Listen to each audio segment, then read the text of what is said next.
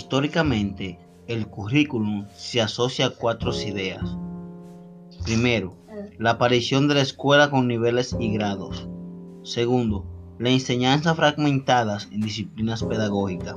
Tercero, la certificación de los aprendizajes. Cuarto, pero no menos importante, la conformación del Estado docente al interior del Estado nacional.